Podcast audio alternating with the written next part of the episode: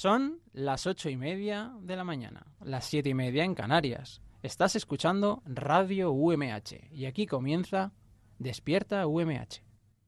Despierta UMH. Despierta UMH. Despierta UMH. Muy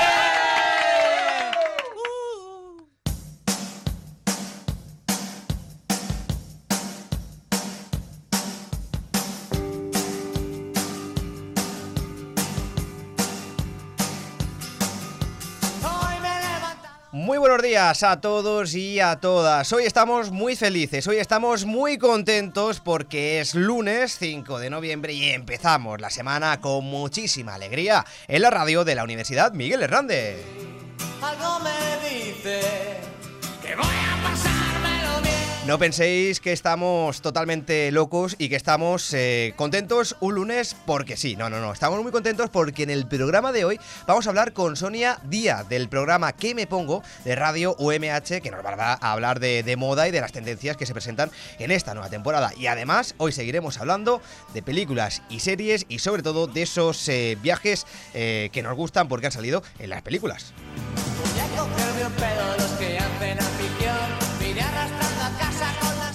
Detrás de los micrófonos haciendo despierta UMH posible tenemos a José Domingo Delgado, hoy ausente, mira tú qué casualidad, Abraham Rico, Susana Bonal, un servidor, José Antonio Gil y Sofía Román. En la producción y hoy también en los controles técnicos tenemos al grande, al único, al inigualable y sobre todo a mi jefe, a Roberto Prada.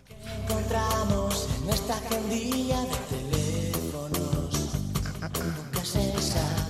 Antes de comenzar Despierta UMH, recuerda que estamos todos los días de lunes a viernes en Radio UMH y que nos puedes oír a través del transistor en la radio 99.5 en el 6 año Andalacán, 105.4 en Altea y 101.3 en Orihuela, así como en podcast y directo online en radio.umh.es. Comenzamos ahora sí, Despierta UMH.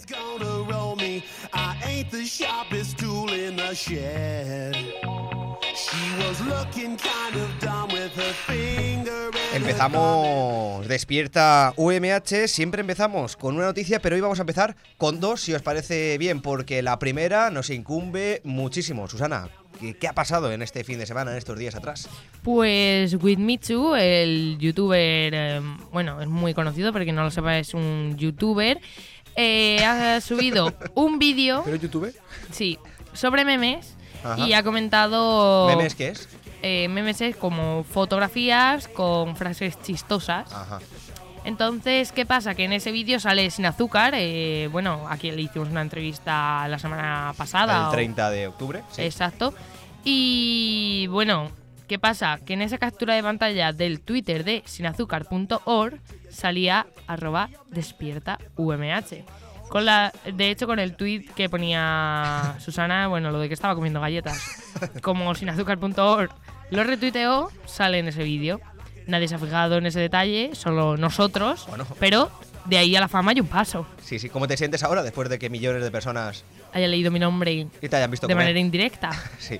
Eh, Pues- Bueno, eh, me siento bien, la verdad. Ahora entiendo esa subida de followers de ayer. Pero que no se te suba la fama a la cabeza, que tú eres muy humilde, Susana. Ya, Eso es bueno. es verdad. Siempre manténlo. Tienes que seguir siendo tal y como eres. Pues a ver si tenemos suerte y próximamente hablamos con Will Michu. De todas maneras, en esta semana se presentan muchísimas entrevistas. Ya tenemos confirmada el miércoles eh, a De Pedro, el artista que está presentando un nuevo trabajo y que vamos a hablar el próximo miércoles a partir de las ocho y media de la mañana. Si os parece, chicos, Abraham, Sofía, Roberto, comenzamos ahora sí con la noticia. Os comento brevemente el titular que ya nos va a llamar muchísimo la atención. A ver qué te parece a ti, Abraham. Los esclavos domésticos que te limpian la casa por el placer de servirte.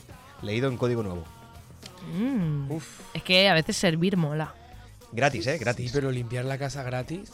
Bueno, a ver, también te digo que, claro, es que depende de a quién le limpies la casa. Se ofrecen a través de páginas como Pasión y te limpiarán la casa si les prometes humillarlos y someterlos. Ah, pues bueno, hay de O todo. Hay gente para todo, ¿eh? Sí, eso sí que es O verdad. sea, hay gente que paga porque les humillen y los azoten y tal en la cama, pues ¿por qué no gratis? Lo bonito de eso es que hay mucha variedad. O sea, cada uno, ¿sabes? Es, es libre de, de elegir lo que quiera.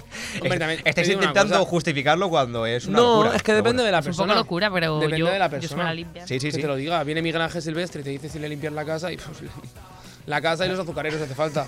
¿Sabes? De- Pues sí. Depende mucho.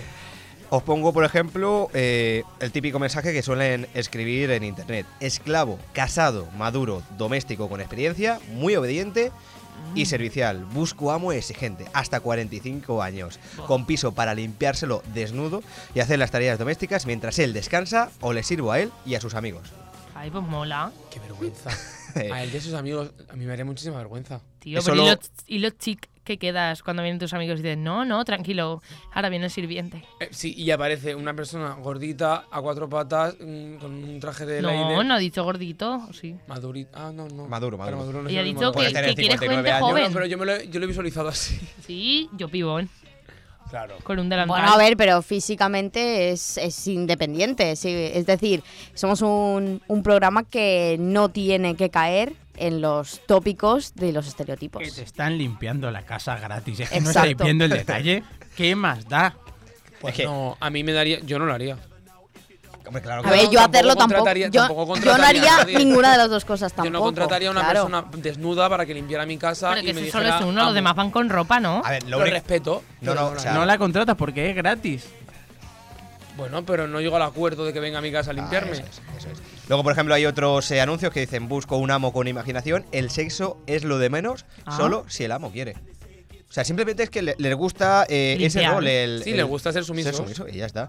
Eh, bueno, eh, mientras sea algo legal, no pase. Claro, si no hace daño a nadie, mientras las dos partes estén de acuerdo y uno encuentre beneficios en que le limpien la casa y el otro en, En- hacerlo, Encuentran erótico interpretar un papel, salirse de su propia Mm. identidad y centrarse en ser otra persona durante un rato. además, como, como tú bien has dicho, José Antonio suelen ser personas casadas que me llaman mucho la atención, personas casadas con una vida totalmente tranquila, normalizada en lo que sería, entre comillas, y, y- y luego son personas súper diferentes. Fíjate, si nos pusieran una cámara todo A cada el uno en día, casa también es verdad. lo que nos encontraríamos. Pero si a mí me ponen una cámara, lo que van a ver es que dentro de un rato voy a irme a donar sangre. Así que vamos a ver dónde podemos donar sangre en el día de hoy.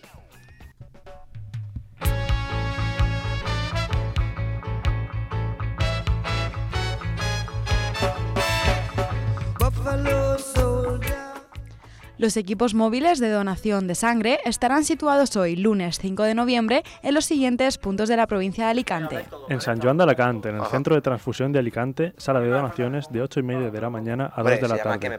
También en programa. Alicante, en el Hospital General, sala de donaciones Pintor Baeza, de 8 y media de la mañana a 3 de la tarde y de ¿Cómo es 3 a relacionado 9 de la noche.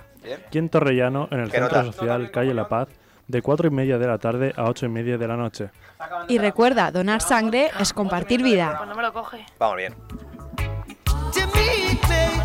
Pues igual tenemos que tirar con. Primero yo y luego ella.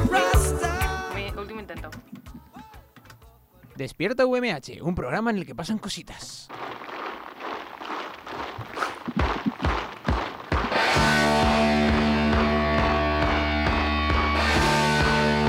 Ya vamos de todas maneras. Llámale tú en privado.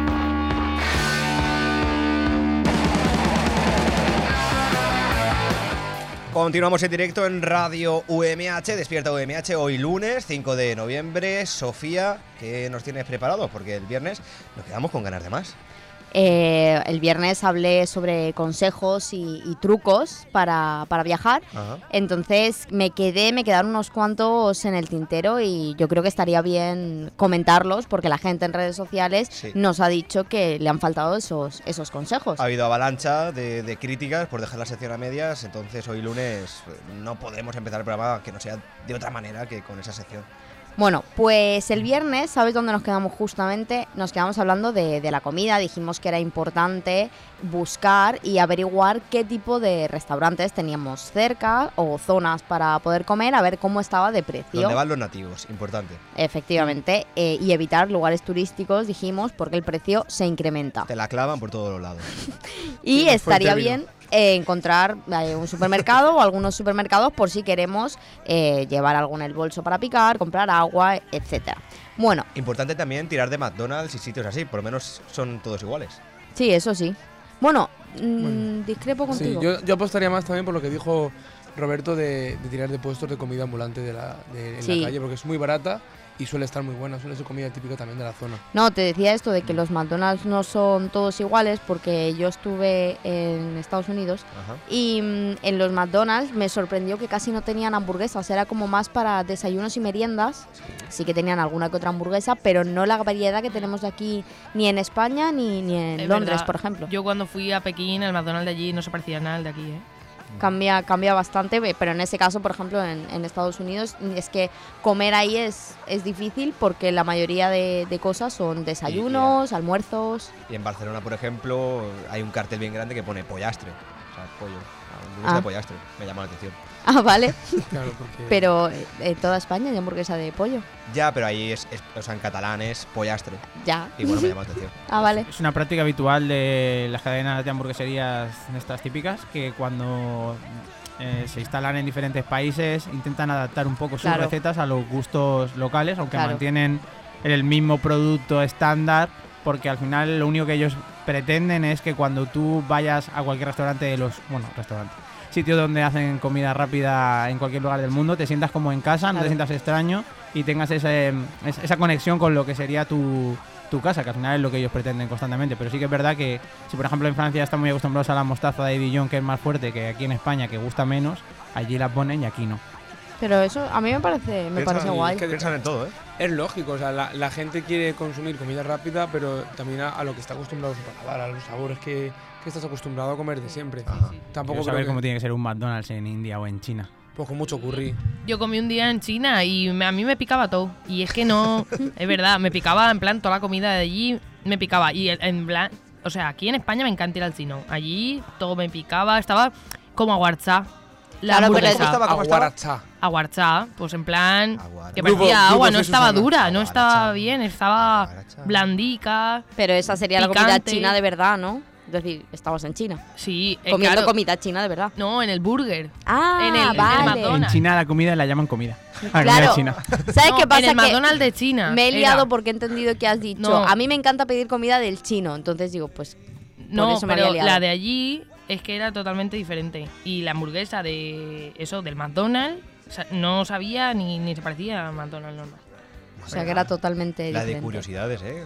Estaba mal. Bueno, pues, sigan, sigan. Hablando de, de comida, terminamos el viernes y el siguiente consejo que yo quería dar era cambiar el dinero a tiempo. Es decir, si te vas a un país donde no hay euros o no hay pues la moneda que tú estés acostumbrado a utilizar, que en este caso son euros, es importante que vayas al banco con tiempo porque si no, luego te pilla el toro y cabe la posibilidad de que eh, no te llegue el dinero a tiempo, que a mí casi me pasa.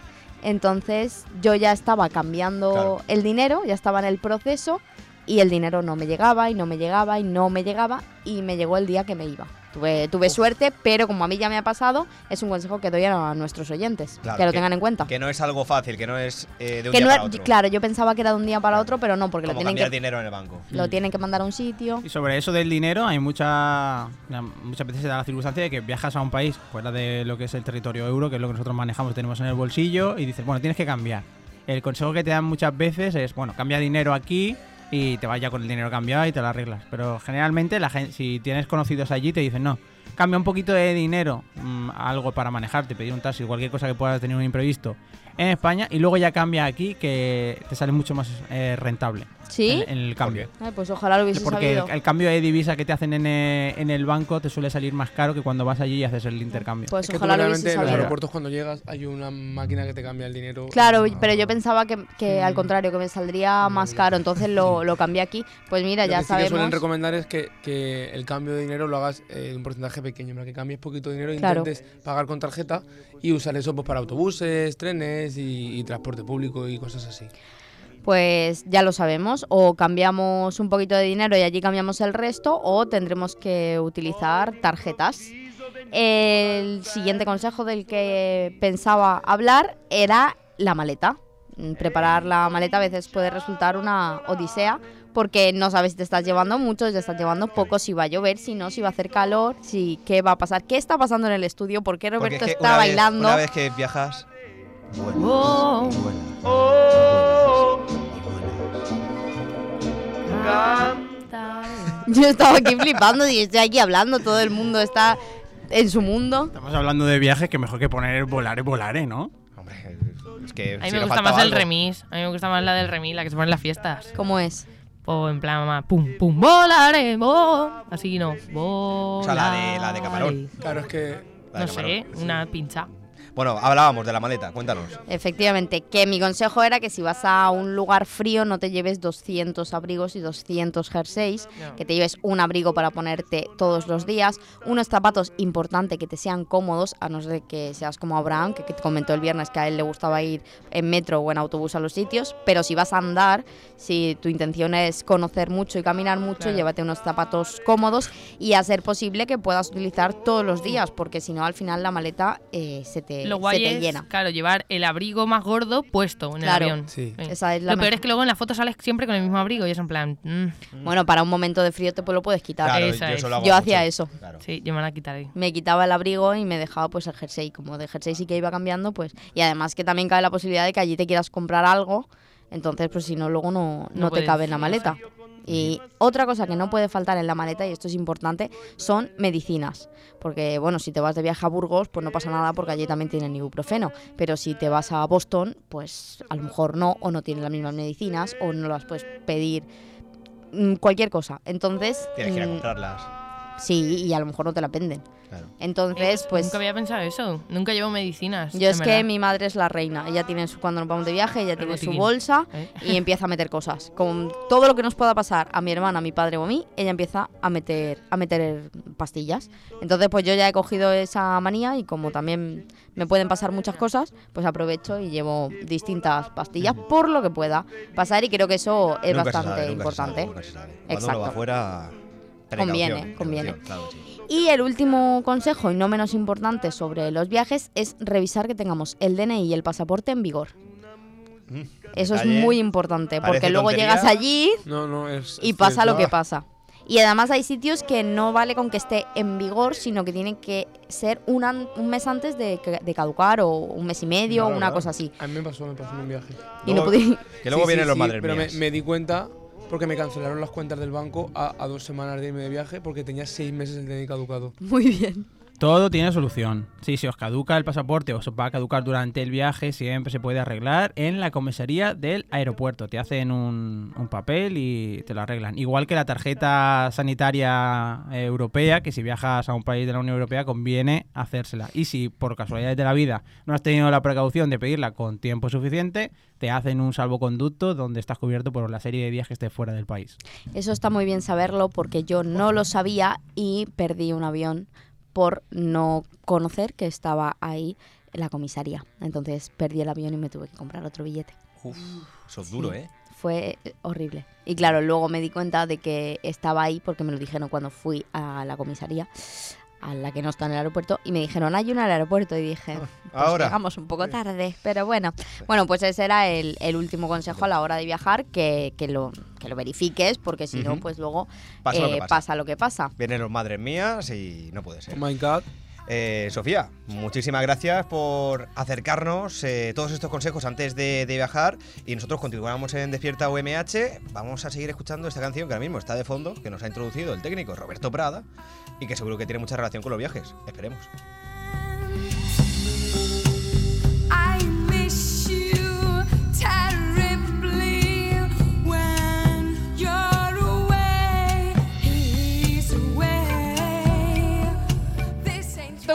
Un programa pensado solo para influencers. Pero claro, luego no quería venir ninguno y acabamos cogiendo a estos.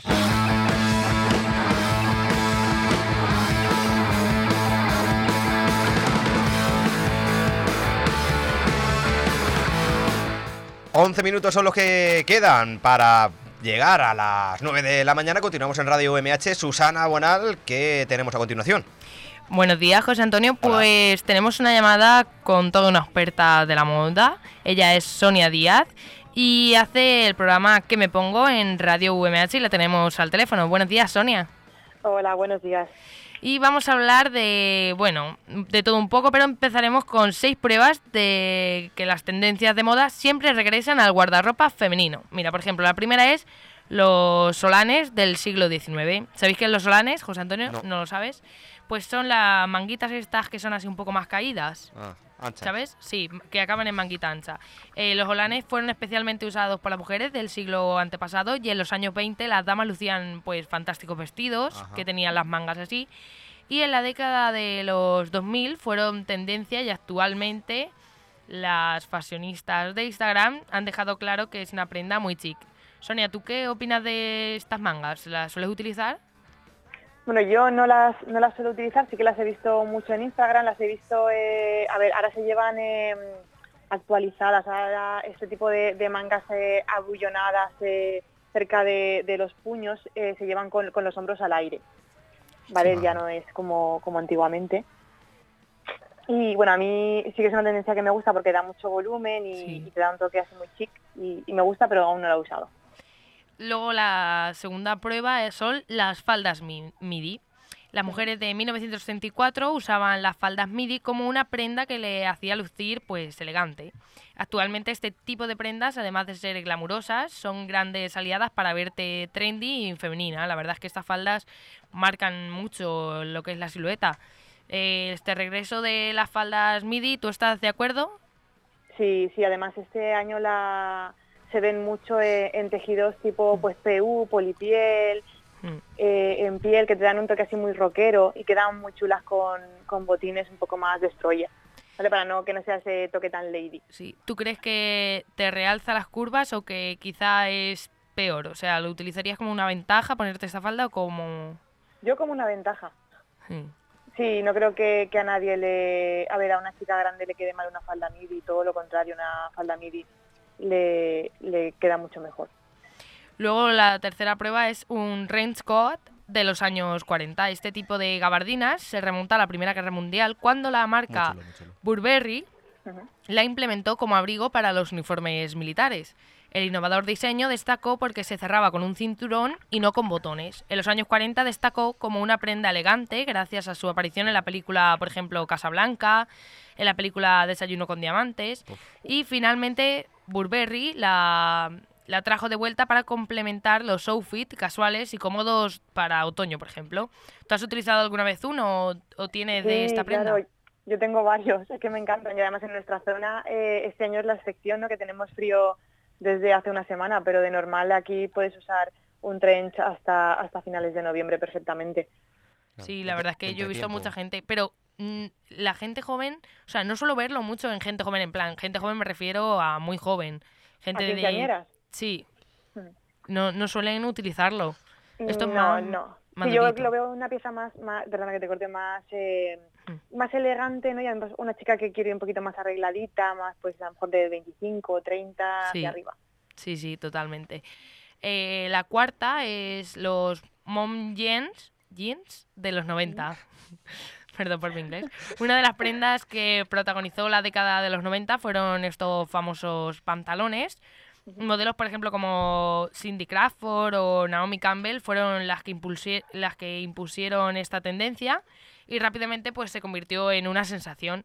Estos pantalones, más que nada, te alargan las piernas, te dibuja la silueta desde la cintura y eh, pues es- son casuales, cómodos. Eh, ¿Tú crees que en algún momento volverán los pantalones de tiro bajo o se quedará ahí? A ver, volverán, lo único que ahora esta tendencia el tiro alto se lleva mucho más.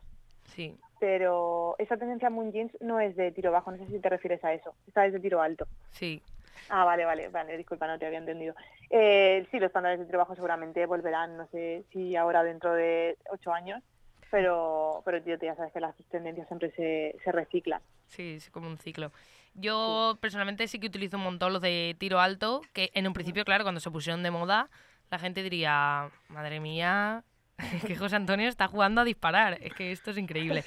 Eh, cuando se Por pusieron, pusieron de moda los de tiro alto, la verdad es que yo no los utilizaba. Decía, ay, qué feo, parecen de premamá o algo así. Sí, correcto, de hecho es la tendencia de Moon Jeans, es eso, porque son como Sí. de mamá, ¿no? Pues para que te que recoja la barriguita. Sí, y a mí en verdad son los que me encantan. Y además creo que a todo el mundo le queda bien lo que comentábamos de la falda midi, igual aquí. Sí, Au- sí, aún este así- pantalón, Sí.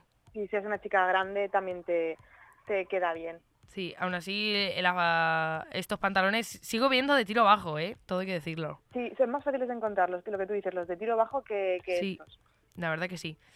Eh, la quinta es la de los labios oscuros de 1990. Los labiales rojos y marrones fueron los protagonistas de la década de los 90 y solían ir acompañados de un perfilador pues del mismo tono. Ahora vienen de vuelta los tonos mate y colores oscuros. Personalmente yo uso de estos colores, los oscuros. ¿Y qué opinas de los labiales rosa chicle? Po- poco se ven ya, bueno, y sobre Uf. todo lo que es otoño. Los rosa chicle para mí es muerte absoluta. A mí no me, no me gustan, no me gustan nada más. Creo que tienes que ser muy morenita para que te queden bien, ¿no? Porque si eres muy muy blanquita, Sí. Te hace muy muy pálida. De hecho, este año los, los rosa chicle yo creo que no, no se llevan nada y la tendencia va más eso, por esos tonos que son muy mate, que incluso dan un aspecto eh, terciopelo en, en el labio, que bueno, que hay que saber maquillarse muy bien para que para poder llevarlos bien puestos. Son geniales. Mira, aquí tenemos también a Sofía Román, la compañera del programa. Tú que utilizas pintalabios, ¿qué colores así te gustan? Oscuros, yo siempre, siempre oscuros. Ya sean tonalidades de marrón, de morados, de rojos, pero me gustan, no sé por qué. Siento que me veo mejor con los tonos más oscuros. Sí. Y la última tendencia eh, son los zapatos de punta de la década de los 2000. Cuando se trataba de zapatos, las mujeres de los 2000 no dudaban en elegir estos tacones. Hoy en día han regresado, pero con una punta más corta que hace lucir elegante y femenina a la persona. Eh, sinceramente estos zapatos no me gustan nada porque tengo los dedos largos y no me vienen. O sea, es que lo he probado dos o tres veces y es que no me vienen. Se me encogen así como un águila y es que no hay manera. ¿Tú piensas que esta tendencia será duradera? Pero que no. A ver, yo eh, la, la puntera de avellana eh, de- o punta de almendra, que es la que se, de punta de almendra, disculpa, que es la que se lleva Sí. ahora, a mí personalmente sí que me gusta porque estiliza mucho el pie. Lo único que, claro, si está muy pronunciada, pues da, da ese problema que, que tú dices. Eh, que si tienes el pie muy largo, eh, no, te, no te queda bien. Pero si es un zapato redondito que le han eh, hecho una, o sea, es un pequeño, un pequeño piquito en la, en la puntera, no, te- no deberían de dar ese problema. O sea, Cl- tienes que seguir buscando eh, otra marca que, que se que se ajuste a Sí, sí. a Si es que tengo un de pie. 41 de pie y no, no hay manera de meterlo por ahí.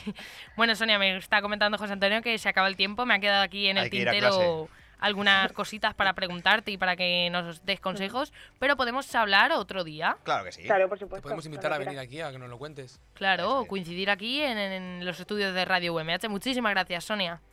A ti. un Hasta luego.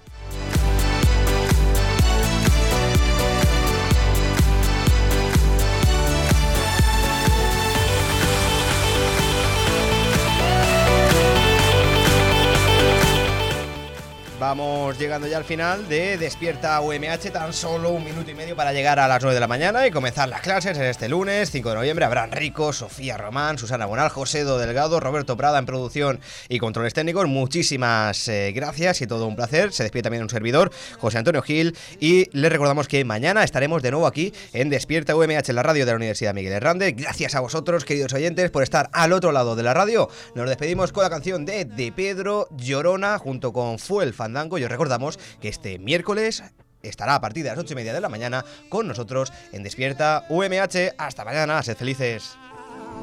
picante pero sabroso. Yo soy como el chile verde, llorona, picante pero sabroso. Ay, de mi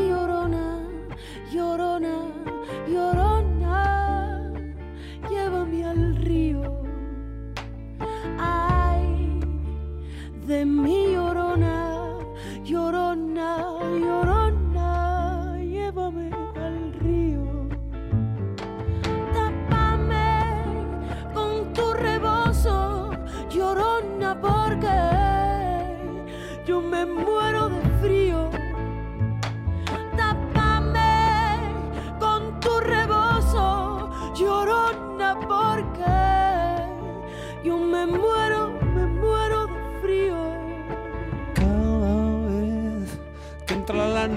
llorona, me pongo a pensar y digo. Cada vez que entra la noche llorona, me pongo a pensar y digo, ¿de qué me sirve la cama, llorona, si tú no duermes conmigo?